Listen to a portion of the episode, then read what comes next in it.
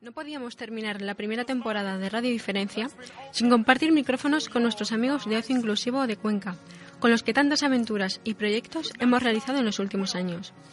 La mesa de hoy no deja de ser un aperitivo para un programa especial completo que queremos realizar con ellos el próximo curso.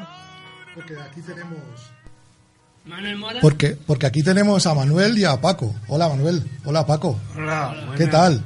Y también Bien. tenemos Y también tenemos a Cristina Muñoz de Ocio Inclusivo y a María Dolores Miguel de Cádiz Crisol. Buenos días. Buenos Hola, días. buenos días. Bueno, chicos, no es la primera vez que venís a la radio, ¿no? No, yo es la segunda vez.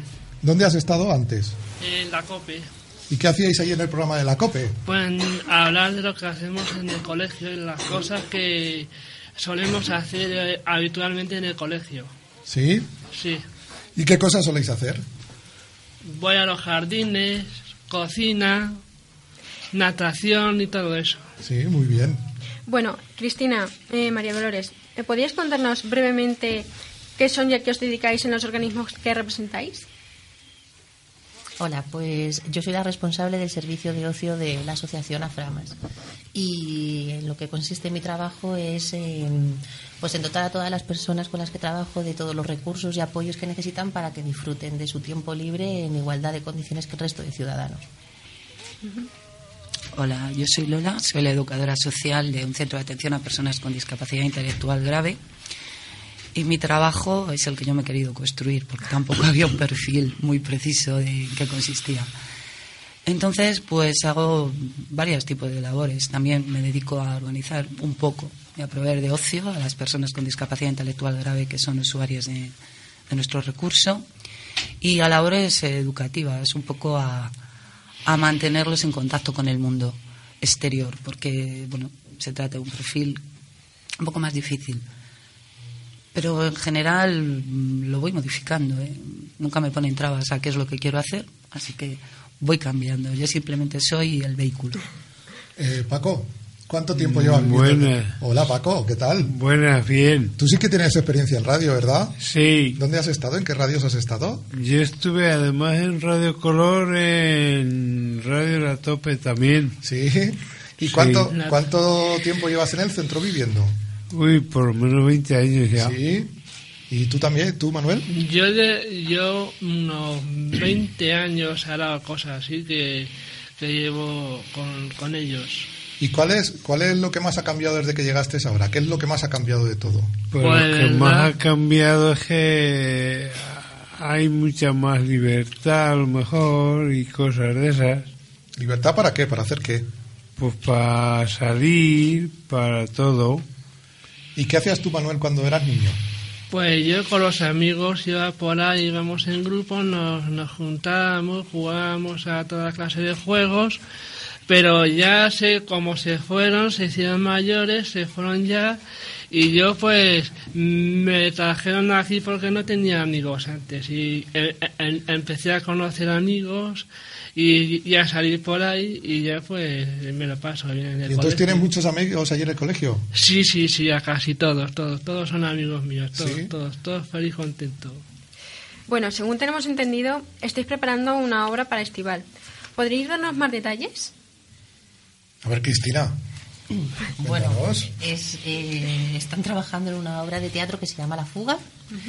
Y la verdad que es un trabajo muy duro porque este año colaboran con nosotros también la Joven Orquesta de Cuenca, la Escuela de Cine, eh, la Academia de Danza y Pilates de Javier Alegría. Pues es una obra mm, en la que habrá mucha intriga, mucho misterio, en la que el público tendrá que colaborar también un poco en, en la obra y en la escena porque tiene que ver con una, un poquito de escape room y pues poco puedo decir porque si no es que se, se, se escapa toda la trama, bueno, ya, es ¿no? un, ya es un clásico Sí. estival, ¿no? Es un clásico estival. Sí, ahí estamos dentro de la programación de Estival y actuamos, ¿cuándo es? ¿El 29 de junio? Eh, 29 de junio a las 29 de 7 junio. en el Teatro Auditorio, en la sala grande ya Muy a tope. bien, Bueno, pues Paco, estaremos. tú el domingo te escapaste de disfrutando Cuenca, ¿no estuviste? Te puse falta, que lo sepas. Sí. ¿Y te- qué te han contado tus compañeros? ¿Qué- ¿Te han Me lo, contado ha algo o hecho, no? me lo ha hecho mi compañero Manuel y... ¿Y qué te dijeron que pasó? Pues muchas cosas. Tú sí estuviste, ¿no? Yo sí, ¿Y qué- yo qué- eh, pues cuéntame alguna cosa en que... Disfrutando Cuenca me, me gustó que había gente que hacía una cosa, otra gente hacía otra, la gente estaba paseando por ahí, yo con la con la, con las monitoras y todo eso y me lo pasé bien. ¿Y cómo te trata la gente normalmente? Mm, Bien, bien. Aunque hay días que... Pero bien, por lo general no me puedo quejar de trato. ¿Sí? Trato bien, trato bueno. Con los niños muy bien, con las chapas, ¿verdad? Les gustan un montón Sí, las chapas, ¿no? Veía las chapas, la, la gente, los críos pequeños y todo eso. y me lo he pasado bien en disfrutando Cuenca. Ha habido gente que no quería ir, pero yo no... Pero luego lo pasasteis todo muy bien, ¿no? Muy bien, muy bien, muy bien, muy bien. Me lo, me lo pasé bien, me lo pasé muy bien. Bueno, para los que no estuvieron, no lo conocen, Disfrutando Cuenca es una actividad que hacemos socio inclusivo, Making UCLM y en la universidad, en la que participan cincuenta y tantas entidades. Se celebra el Día de la Madre Mm. y la gente de Ocio Inclusivo es la responsable de las acreditaciones, eh, dar las chapas a la gente, presentarlos, junto con la delegación de estudiantes del campus de Cuenca. ¿Se portaron bien los estudiantes o no? Sí, los estudiantes se portan. Sí, era muy simpático, ¿verdad? A- Además, siempre que voy a, a mi casa, voy a voy en el AVE. Sí, ¿y te los encuentras? Y los, y los soporto bien, son buena gente conmigo. Aunque habrá alguno por ahí que... Pero bueno. hay de todo, hay de todo, hay de todo. Bueno, y hablando, hablando del trato que, tiene, que, tiene, que se tiene hacia las personas con discapacidad intelectual, ¿vosotras cómo calificaríais el trato que ofrecen los medios de comunicación a las personas con discapacidad intelectual? A ver, supongo que ha mejorado mucho desde, desde que yo tengo recuerdo. Era un tema en el que yo antes de trabajar en discapacidad intelectual no reparaba, voy a ser sincera. Yo provenía de, de otro mundo, de menores, y aterricé en discapacidad intelectual y ahí empiezas a fijarte en todo, en absolutamente todo. Mm, todo es mejorable, ¿eh? insisto. Supongo que en la Facultad de Periodismo, en los programas de estudios, supongo, porque no los conozco, debe haber alguna asignatura o una parte de alguna asignatura en la que se incluyan manuales de estilo o guías de buenas prácticas sobre cómo tratar no solo el lenguaje, sino también los contenidos que tienen algún tipo de relación con la discapacidad. Em, supongo que sois responsables. No quiero juzgar cómo se hace, ¿eh? supongo que sois responsables de lo que representáis, de que el lenguaje no es neutral, el de que construís las representaciones de muchas realidades, y entre ellas la de las personas con discapacidad, y confío en que ejerzáis esa responsabilidad. También entiendo que cuando no se hace de la mejor manera posible es por desconocimiento. Pero sois responsables de lo que la sociedad eh, transmite y expresa. ¿Y cómo debemos, cuáles serían algunas normas de cómo tenemos que... Pues muy eh, yo creo que es muy intuitivo. Lo que pasa es que hay que reparar en ello. Primero, el, el lenguaje, ya te digo que existen manuales de estilo auténticos que te dicen, mira, esta es la terminología adecuada y no hay que ir mu- mucho más allá. Se lee, se, se razona y se entiende, se practica, ya está. Y luego, pues, quizás los contenidos, ¿no? Yo hace poco eh, vi un programa de la UNO donde mm, se hablaba con personas con discapacidad física y se les trataba como héroes. Eh, como héroes, no.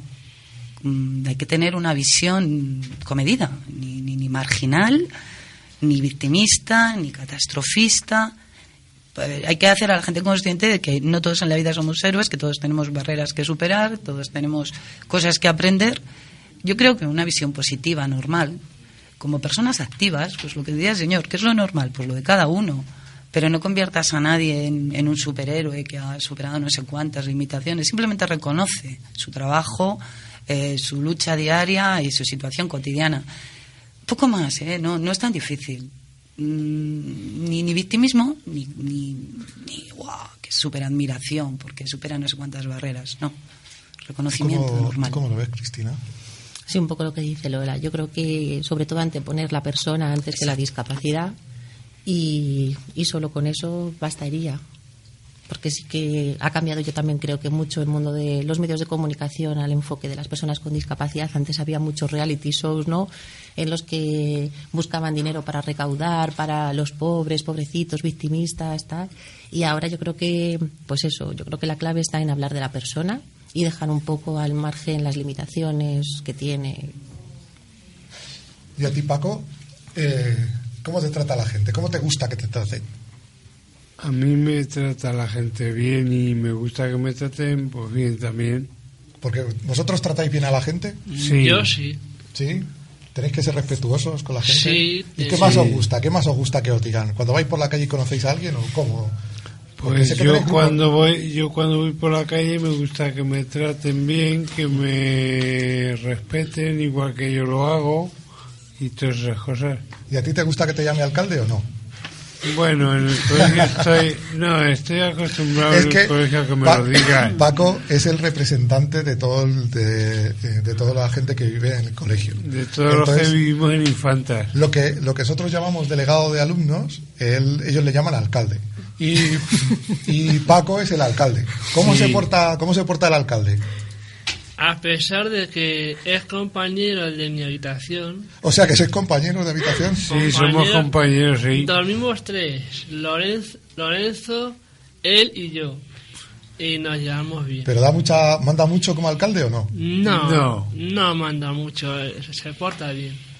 Bueno, pues chicos, ha sido muy breve, pero eh, os emplazamos a la próxima temporada de Radio Diferencia, en la que estaremos mucho más tiempo, porque sabéis que ya nos gusta hacer las cosas con vosotros, que somos ya amigos y que queremos que estéis en todas nuestras actividades.